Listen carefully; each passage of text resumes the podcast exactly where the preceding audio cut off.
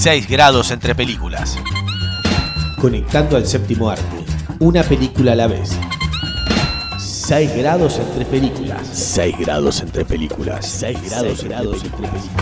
Okay, three, two, one, let's jam. Advertencia. El programa que van a escuchar es un experimento radiofónico. Las conductoras no saben de lo que van a hablar. Deberán improvisar sobre la marcha y unir películas sin previa planificación basándose en las reglas de los 6 grados de separación. No sabemos qué resultará ni quién se ofenderá, pero imaginamos que va a ser bastante entretenido. 6 grados entre películas. 6 grados entre películas, conectando al séptimo arte una película a la vez.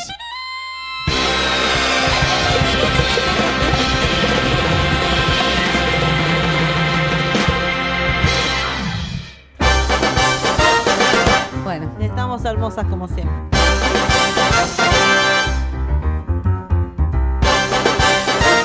en 3, 2, 1.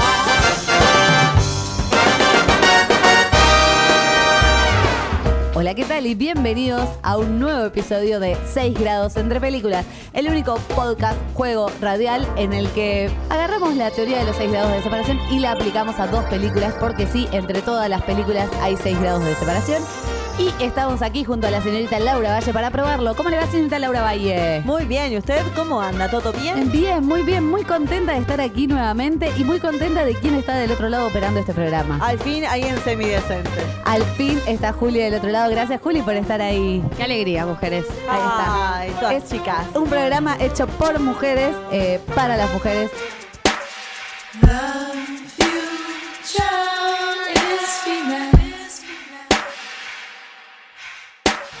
No, lo pueden escuchar los hombres también, lo pueden escuchar todos. La idea es que lo escuchen todos. Que lo escuche la mayoría de la gente. Que lo escuchen Transexuales, hermafroditas, lo Los que, que, quieran, todes, todes, ahí está. Vamos a, hablar con propiedad, que lo escuchen todos y que nos sigan escuchando en Melbourne. No sé quién nos está escuchando en Melbourne, pero un saludo para el que nos escucha en Sí, aguante Melbourne. Melbourne. Melbourne, carajo, yes, baby. Eh, lo vamos a ir a conocer a ese de Melbourne.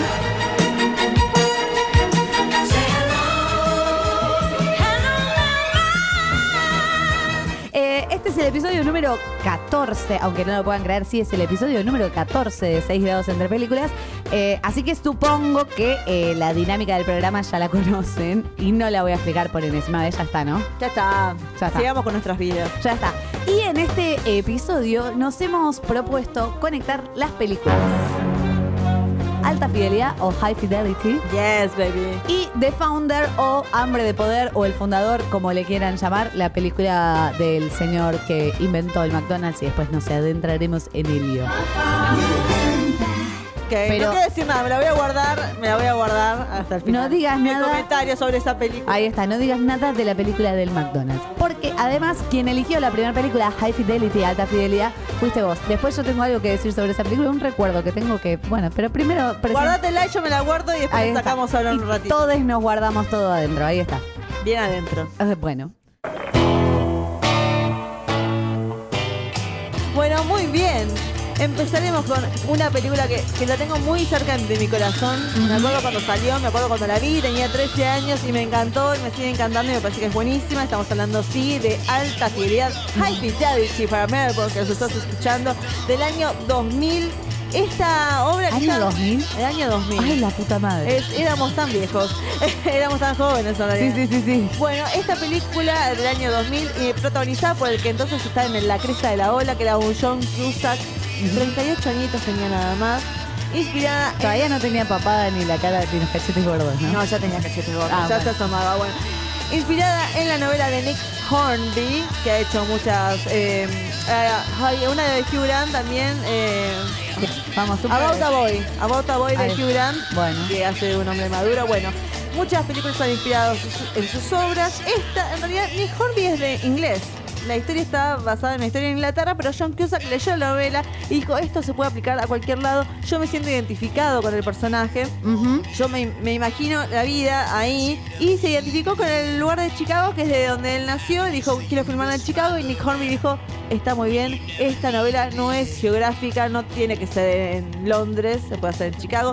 Porque esto trata sobre un hombre, Rob Gordon, un hombre que siempre tuvo problemas con las relaciones, tiene una, una tienda de discos, que es el sueño de cualquier pibe. El sueño del pibe tener una tienda de Si discos. no es tan pibe, es un señor, es un adulto. Bueno, pues es el sueño del pibe de decir, ay, qué bueno sería, qué copado sería tener una tienda de discos y vender lo que yo quisiera, y tener todas las cosas de Bob Dylan y demás. El chico hipster, antes de que saliera lo de hipster. Sí. Bueno, Rob Gordon eh, tiene su propia tienda de discos. Empieza la película ya con una ruptura, porque se separa, su novia Laura lo deja, lo abandona, y él en un ataque de ira eh, empieza a analizar su vida. Porque algo también, la cultura es el top 5. El top 5 de todo. Todo Sí. el tiempo la gente está comentando, eh, Sol, ¿cuáles son tus top 5 películas para ver en la ducha? No, la ducha. En la ducha, para, ¿cómo ver, hago, no? para ver un día de lluvia. Top Ahí está. 5, ¿cuáles son, no sé, las, las 5 mejores comidas para ver después de ver la obra de Gallo? Ojalá las paredes gritasen. o Gritaran. Gritaran. Ahí está. Mi relación con Alison Ashmore duró seis horas. Las dos horas entre el final de clase y mi serie favorita durante tres días seguidos. Pero la cuarta tarde, Kevin Bannister. Cerda. Alta fidelidad. Trata sobre ligues, sexo, rock and roll, amistad, rechazo y otros temas favoritos del pop. ¿Conoce bien a su hija? Es imposible que le guste esa canción o eh, ha estado en coma. John Cusack, basada en el bestseller internacional Alta Fidelidad. Bueno, y así, todo es el top 5. Y así Rob empieza a analizar el top 5 de sus rupturas. Las 5 mujeres que le rompieron el corazón. Sí. Y por el consejo de Brooks Springsteen, que hace un cambio, como la- el pensamiento de él, empieza a decir, bueno, sí, voy a repasar todas mis relaciones anteriores para ver qué hice mal yo, en qué me equivoqué, o en qué se equivocaron ellas, porque al principio de la película empieza culpando a las mujeres de su vida, como todas me rompieron el corazón, y a medida que empieza a hablar con ellas se da cuenta de que, bueno, tal vez no era tanto la cosa así, tal vez yo soy el culpable de mis propios problemas, tal vez Quizás. yo arruino mis relaciones, y a medida que pasa eso, como que empieza a darse cuenta que tiene que madurar, y algo que menciona John Cusack, de lo que le llamó la atención, de la, de la película en sí, de la historia, era el hecho, era el hecho de que, bueno, uno cuando es hombre, eh, acá nosotros no podemos, igual pasa a las mujeres también, uno se idealiza una relación. El principio de una relación siempre es la mejor parte, porque es la parte que todo está bien, que todo es novedad. Después de lo que pasa en la novedad, hay que mantener esa relación. No es Sí. porque te aburras o porque te parezca que es todo simple, te tenés que dejar una pareja. No, no es tan sencillo y además, en cuanto a rupturas, él recordando sus historias anteriores, capaz las idealizás también, capaz tu historia anterior con Claro, la que te rompió cuenta. el corazón pensabas que, que era genial esa relación y en realidad era una porquería o era súper tóxica y, y pensás que era Claro, genial. igual el cambio de Catherine Zeta Jones, está diciendo que era como la mina que él la veía como era perfecta para mí. Era increíble y cuando se va a juntar con ella dice, ah, me di cuenta que es una aburrida, o sea, y uno crece también, porque tal vez en esa época vos pensás, esto es lo mejor que me pasó en la vida, y después cuando analizás atrás, creo que las tres acá podemos decir, si analizamos anterior, a relaciones anteriores, podemos decir, eh, esta vez era medio pelotudo, que Sí, estaba sí. metido, a decir, che, esta fue mala mía, me, me equivoqué en esta relación. What came first? The music or the misery? People worry about kids playing with guns or watching violent videos, some sort of culture of violence will take them over.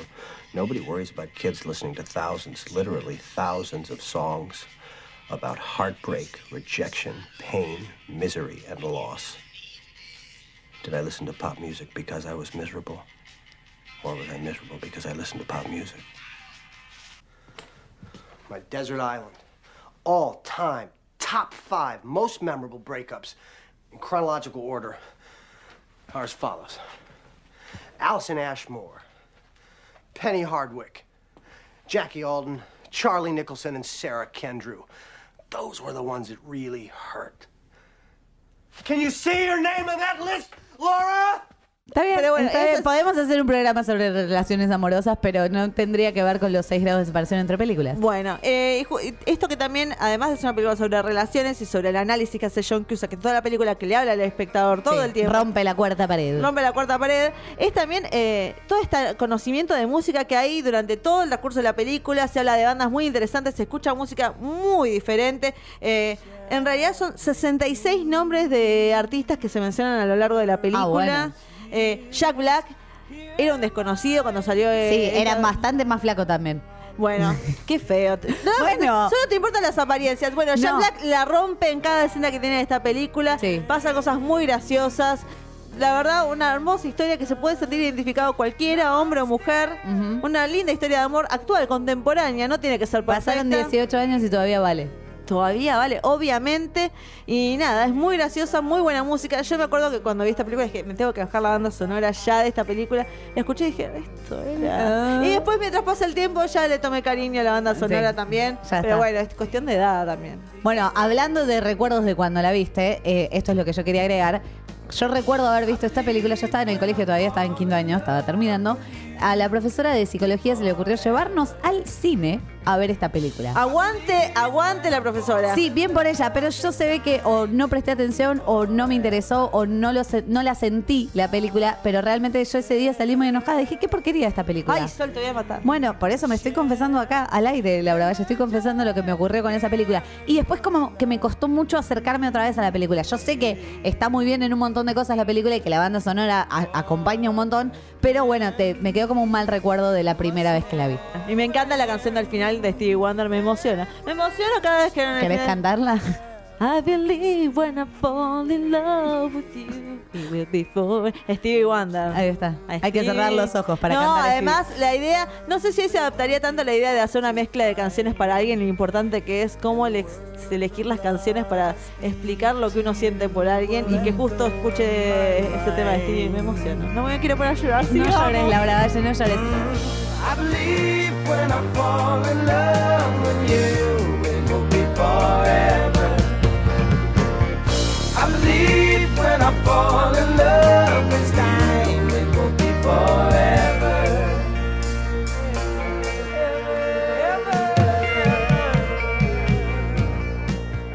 Mi conexión es casi obvia o casi un plagio, te diría yo. Siempre robando. No, no, un plagio de que le hicieron a esta película.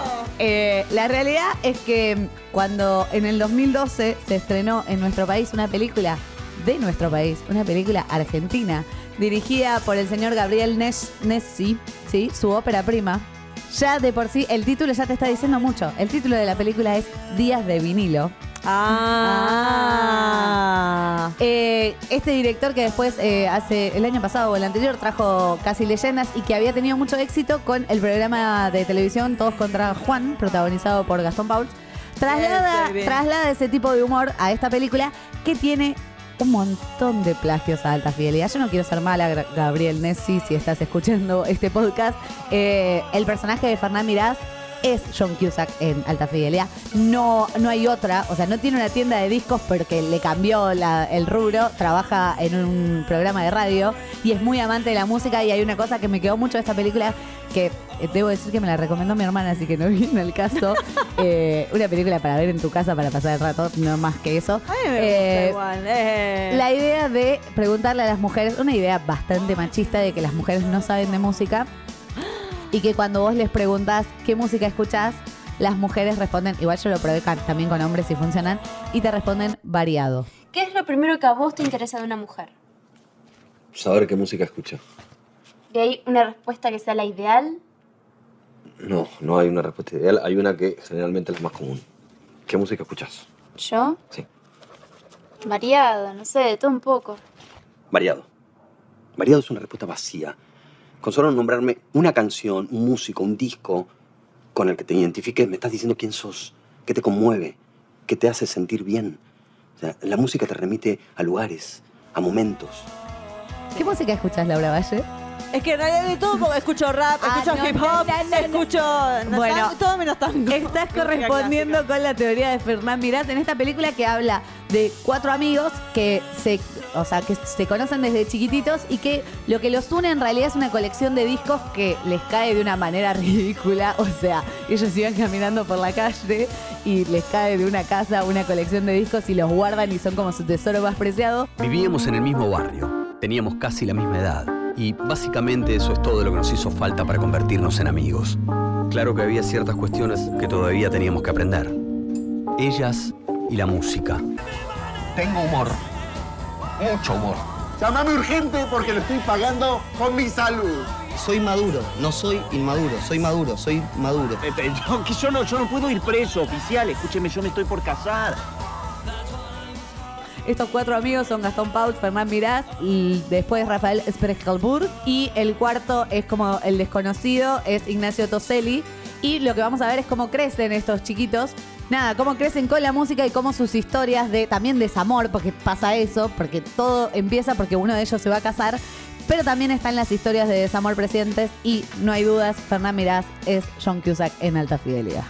Amo Fernán Mirás. Bueno, eso es otra cosa. Lo amo. Si Fernán Mirás fuera, ojalá las paredes gritaran, me quedo a vivir en la obra directamente. Bueno, lo vamos a invitar, amo. lo vamos a invitar. Pero bueno, mi conexión no va a ser con Fernán Mirás porque hablé de recreo en otro podcast, así que no puedo hacerlo. No, no se, no se vale en este juego repetir películas. No se vale en este juego, pero sí me voy a agarrar de eh, una mujer que aparece en esta película. ¿Quién? ¿Emilia Tías? No, Inés Efron. Ah, sí, Inés Efron. Estoy obsesionada con la carrera de Inés Efron, pero no, por- no en el buen sentido. Va, no sé, no sé si en el buen sentido. Porque empezó re seria su carrera con XXI. XXI, sí, cierto. Y después, por la por decisión de ella, por la voz que Dios le dio, no sé. Sí, sí, que siempre hace de nenita chiquita, parece que tiene 15. Hace de mina medio boluda, eh, lo hace en días de vinilo y también lo hace en la película que voy a mencionar ahora, que es Voley. Voley. Sabía, Laura Valle sabía. es Voley, una de mis películas favoritas que está en Netflix y que pueden ver. Esta historia de desencuentros entre amigos, pero sexuales, donde dirigida por el señor Martín Piroyansky. Mi ¿Es su amigo ópera Piroyansky. prima o no? Es su ópera prima, este muchacho, que se dio el papel de seductor de un hombre que va a pasar eh, el fin de año en la casa del tigre con sus amigos y se producen diferentes desencuentros románticos, eh, relaciones sexuales, amor y desamor. Con mis amigos nos fuimos a pasar Año Nuevo a una isla en el Tigre. Yo soy Nicolás. Él es mi mejor amigo Nacho y su novia Manuela que no puede parar de organizar todo. Para tener unas buenas vacaciones, vamos a tener que organizarnos. Es insoportable. ¿Pensás que yo soy insoportable? No, nada que ver. También está Cata, que no es muy simpática, Después cierran la puerta. y Pilar, que imagina cosas. Nico está enamorado de mí. Manuela, sin consultar, invitó a una amiga. ¿Qué? ¿Está fría? No, está buena, tirate. Pero el problema más grande es que me enamoro de la novia de mi mejor amigo. ¿Te enamoraste? ¿Me gustas? Una calle me separa. de esta joven elenco que tiene incluye al chino Darín, Sí. a Violeta Ortiz Berrea, a Inés y a la hija de Spinetta también, Julia Spinetta me parece Está que Justina Bustos y está Spinetta también. Sí, sí, sí. Exactamente, bueno, este grupo de jóvenes actores que la verdad que actúa muy bien, está muy bien filmada. Te dan ganas de ir a- al Tigre a pasar fin de año. Eso sí, no coman los hongos que comían porque mamita que... Siempre tiene que haber una escena donde se drogan y les cae mal. Y es así, pero... La película la venden como sexo, drogas y rotación. Eh, rota- eh, obvio, porque por eso se llama vole. A mí me encanta decir vole porque rotan todo el tiempo entre parejas. Ajá. Ajá. Eh, y el personaje de Inés Efron me provoca mucha ternura porque, o sea, están garchando en la habitación de ella y piensa que son duendes. Y es, eh, me da mucha ternura y es muy simpática. Todo esto pasa en. Voley. Ok, ok. Yo sigo pensando. eh, conexión. Y anoto lo que viene. En volei se juntan un montón de amigos y no tan amigos, algunos desconocidos, a pasar el, la- el año nuevo en una casa. Yes, baby. En una película que es la, la, mm, secuela de otra, de otra que fue muy famosa, eh, se juntan unos amigos a pasar el verano, cosa que hacen mucho los yankees que se van a pasar el verano, que para ellos son dos mm, vacaciones de dos semanas, se alquilan una casa y todos van a tener sexo en esa casa porque Oh, yeah, ese sí, es el baby. plan. Estamos hablando de American Pie 2. Cuando la saga todavía vivía, cuando tenía sentido, cuando no tenían 50 años cada uno de ellos, cuando no hacían un reencuentro, que es horrible esa película, no la vean por favor, yo la vi, fue horrible. They said they'd be friends forever. Now, after a year apart, Ah, the one that got away, huh, son? You two made quite the handsome couple on the internet. Was brought up at a PTA meeting. they're about to learn that sometimes, in order to move forward, you've got to go back. Things are changing. Everything is. Who wants me to touch Amber? Oh, yeah! You guys first. What? You don't touch, we don't touch. That's right. You gotta kiss. Yeah. This one time at band camp, That's a lot of flutes. American Pie 2. Jim, this happens to the best of us.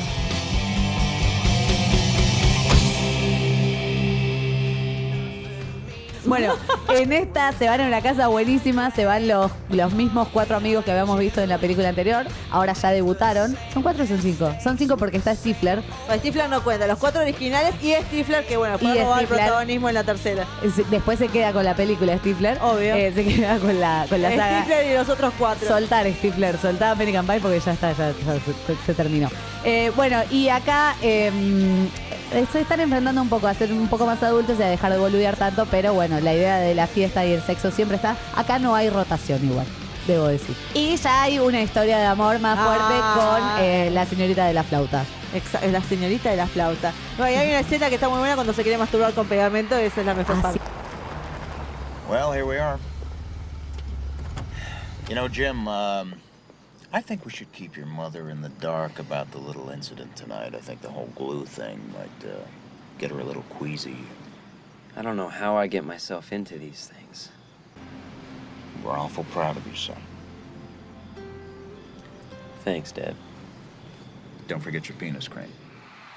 Cierto, cierto, cierto. La Siempre escena- Jason Biggs y la masturbación. No, es una y historia- siempre después viene el padre y a mí me da como eh, el padre, el que hace de padre de Jason Biggs, que no recuerdo su nombre ahora. Eugene Levy. Ahí está, me da como un poco de asco. Ay, qué feo. Me da, me da Por las pervertido. cejas. Sí, me da pervertido, no sé por qué. Y justo siempre aparece en las escenas más ridículas en American Pie. En la primera lo ve con la tarta de manzana y en la segunda lo va a ayudar con, al hospital con lo del pegamento. Así que no, no- no está siempre en las mejores escenas. Bueno.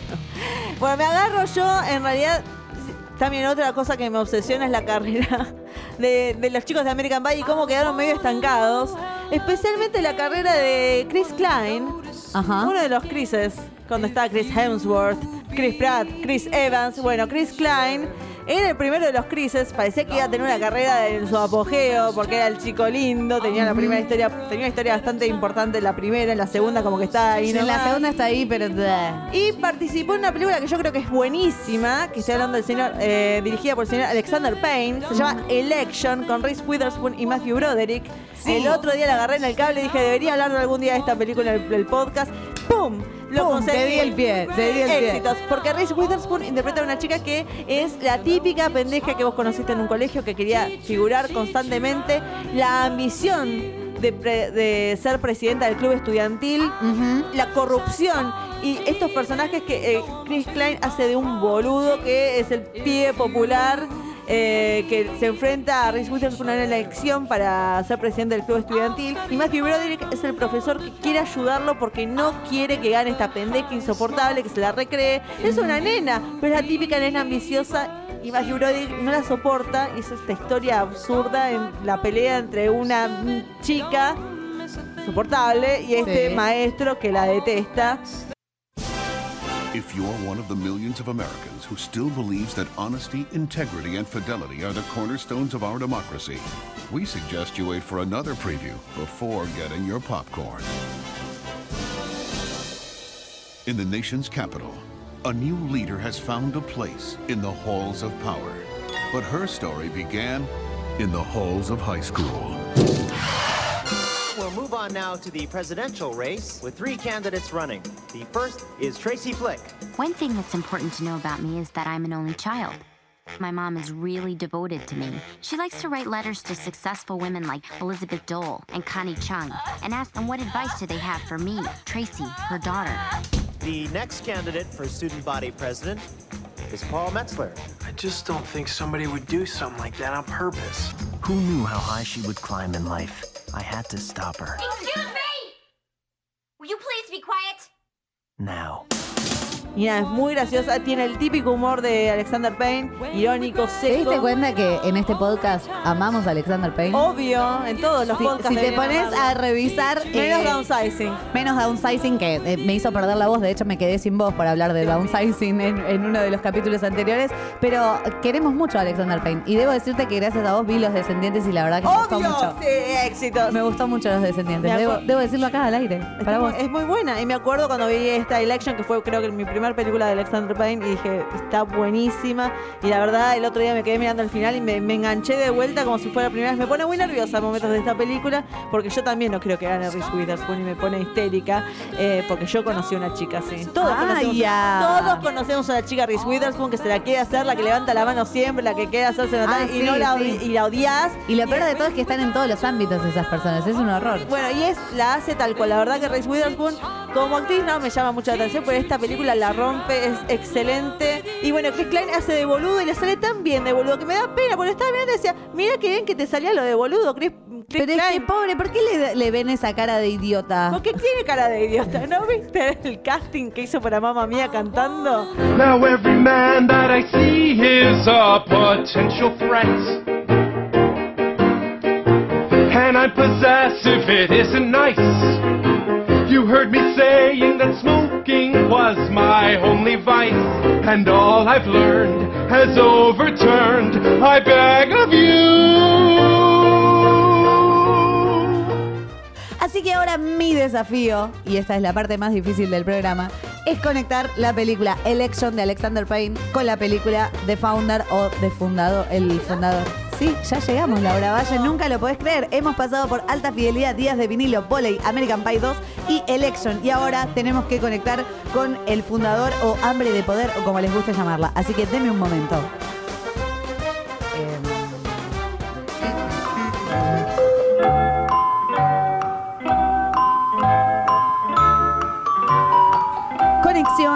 Conexión, conexión, conexión. ¿Quién protagoniza Election? Reese Witherspoon.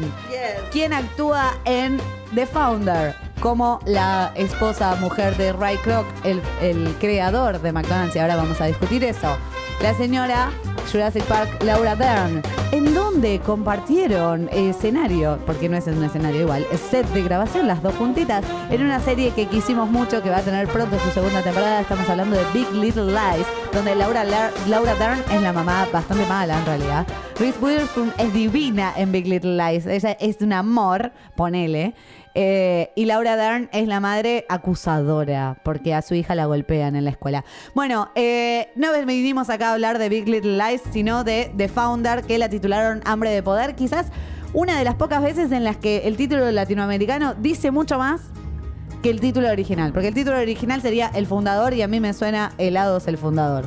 Eh, esta película del 2016, dirigida por el señor John Lee Hancock, el mismo de El sueño de Walt, vuelve acá con una biopic que tiene una cosa muy interesante para mí. La película nos va a contar la historia de Ray Kroc, que es el señor Michael Keaton en el apogeo de su carrera después de que volvió con Birdman. Volvió con todo, Michael Volvió Keaton. con todo y vino a estar del señor Ray Kroc. Creo que se parece un poco, no tanto, pero está muy bien en este papel. Lo interesante de esta película es que primero nos va a plantear cómo este vendedor ambulante de batidoras de Illinois que va recorriendo restaurantes tratando de vender su batidora. Un tipo sencillo, con una vida bastante común, esposo de Laura Dern, eh, va recorriendo lugares para vender eh, las batidoras y nada, surge una idea, conoce a los hermanos McDonald's que tienen una pequeña hamburguesería en el sur de California y ahí se le prende una lamparita y es como el señor emprendedor, el señor que quiere hacer crecer al McDonald's. Sé lo que pensáis. ¿Cómo es posible que un hombre de 52 años, acabado y que vendía máquinas de batidos, creara un auténtico imperio de 1.700 restaurantes con unos ingresos anuales de 700 millones de dólares? Una palabra. Persistencia. Tenemos un pedido, seis batidoras. ¿Para alguien en particular? McDonald's. ¿Te hago de guía? Buscábamos algo diferente y mi brillante hermanito tuvo una de sus grandes ideas. Pedidos listos en 30 segundos, no en 30 minutos. Único, original, no hay nada igual. ¿Es revolucionario? Exactamente, revolucionario. ¿Qué es esto? Los arcos dorados. Un detalle vistoso para que destaque. Ja, Debería haber McDonald's por todas partes. Montemos una franquicia. Señor Crow. Franquicia, franquicia, franquicia. McDonald's será la nueva iglesia norteamericana. Cómo esta película, después de esta presentación, vira a que el señor Ray Kroc es un villano. Porque acá podemos decir el fundador, pero queda mejor decir hambre de poder, porque esta película es el capitalismo hecho película, es la biopic del capitalismo. Tremendo. Porque el señor Ray Kroc, ¿qué hizo? Vio que los hermanos McDonald's habían inventado la idea de, de la fast food, como la conocemos hoy, la inventaron los señores McDonald's, que su apellido es McDonald's. Ellos inventaron un lugar en el que no había lugar donde sentarse, no había nada, todo era muy rápido y vos pedías tu hamburguesa y apenas la pedías, ya la tenías. 30 centavos tenés tu hamburguesa. Lo que inventaron ellos fue un sistema en la cocina para no perder el tiempo y cada uno hace su actividad. Cuando Ray Kroc vio esto, dijo, hay que abrir más McDonald's en el resto de los Estados Unidos. Ellos le dicen, ya intentamos. No, algo está mal de lo que intentaron. Y ahí viene esta lucha, este hambre de poder por convertir a McDonald's en lo que es hoy, que es una de las empresas más grandes del mundo, con sucursales en todo el mundo y con esa idea de comida rápida, pero llevada a la máxima potencia. Quiero que se funda McDonald's. Después de ver esta película, lo odié tanto que dije, nunca más voy a comer en McDonald's. Pero es increíble cómo eh, el director consigue que primero lo- le, le tengas un poco de estima a Ray Kroc. Primero decís, pobre hombre, ojalá le salga alguna bien. Y después decís, qué hombre hijo de puta, pobres los señores McDonald's. Y ahora yo los veo y me dan como mucha pena Quiero ellos. decir algo, sé que estamos apuradas y lo voy a decir rápido. Esto te dice mucho de una persona, de cómo ve una película, qué tipo de persona es. Porque yo vi esta película, la mencioné en el trabajo, mi jefe dijo, sí, la verdad que era buen tipo él. Y dije, no, o sea, le quiso arruinar el negocio. No, pero él intentaba hacerles ver algo, no sé qué. Y dije, esto... Cuando le preguntas a alguien qué opina de Founder, te dice todo de su personalidad. Claramente mi jefe es un hijo de puta. Demuestra que no es una muy buena persona. Es a mí es lo que más me interesó de esta película, que tiene algo que no puedes dejar de verla. Es una gran biopic. Yo no la puedo dejar de ver y sobre todo porque aparecen hamburguesas y me da hambre, eh, debo decirlo.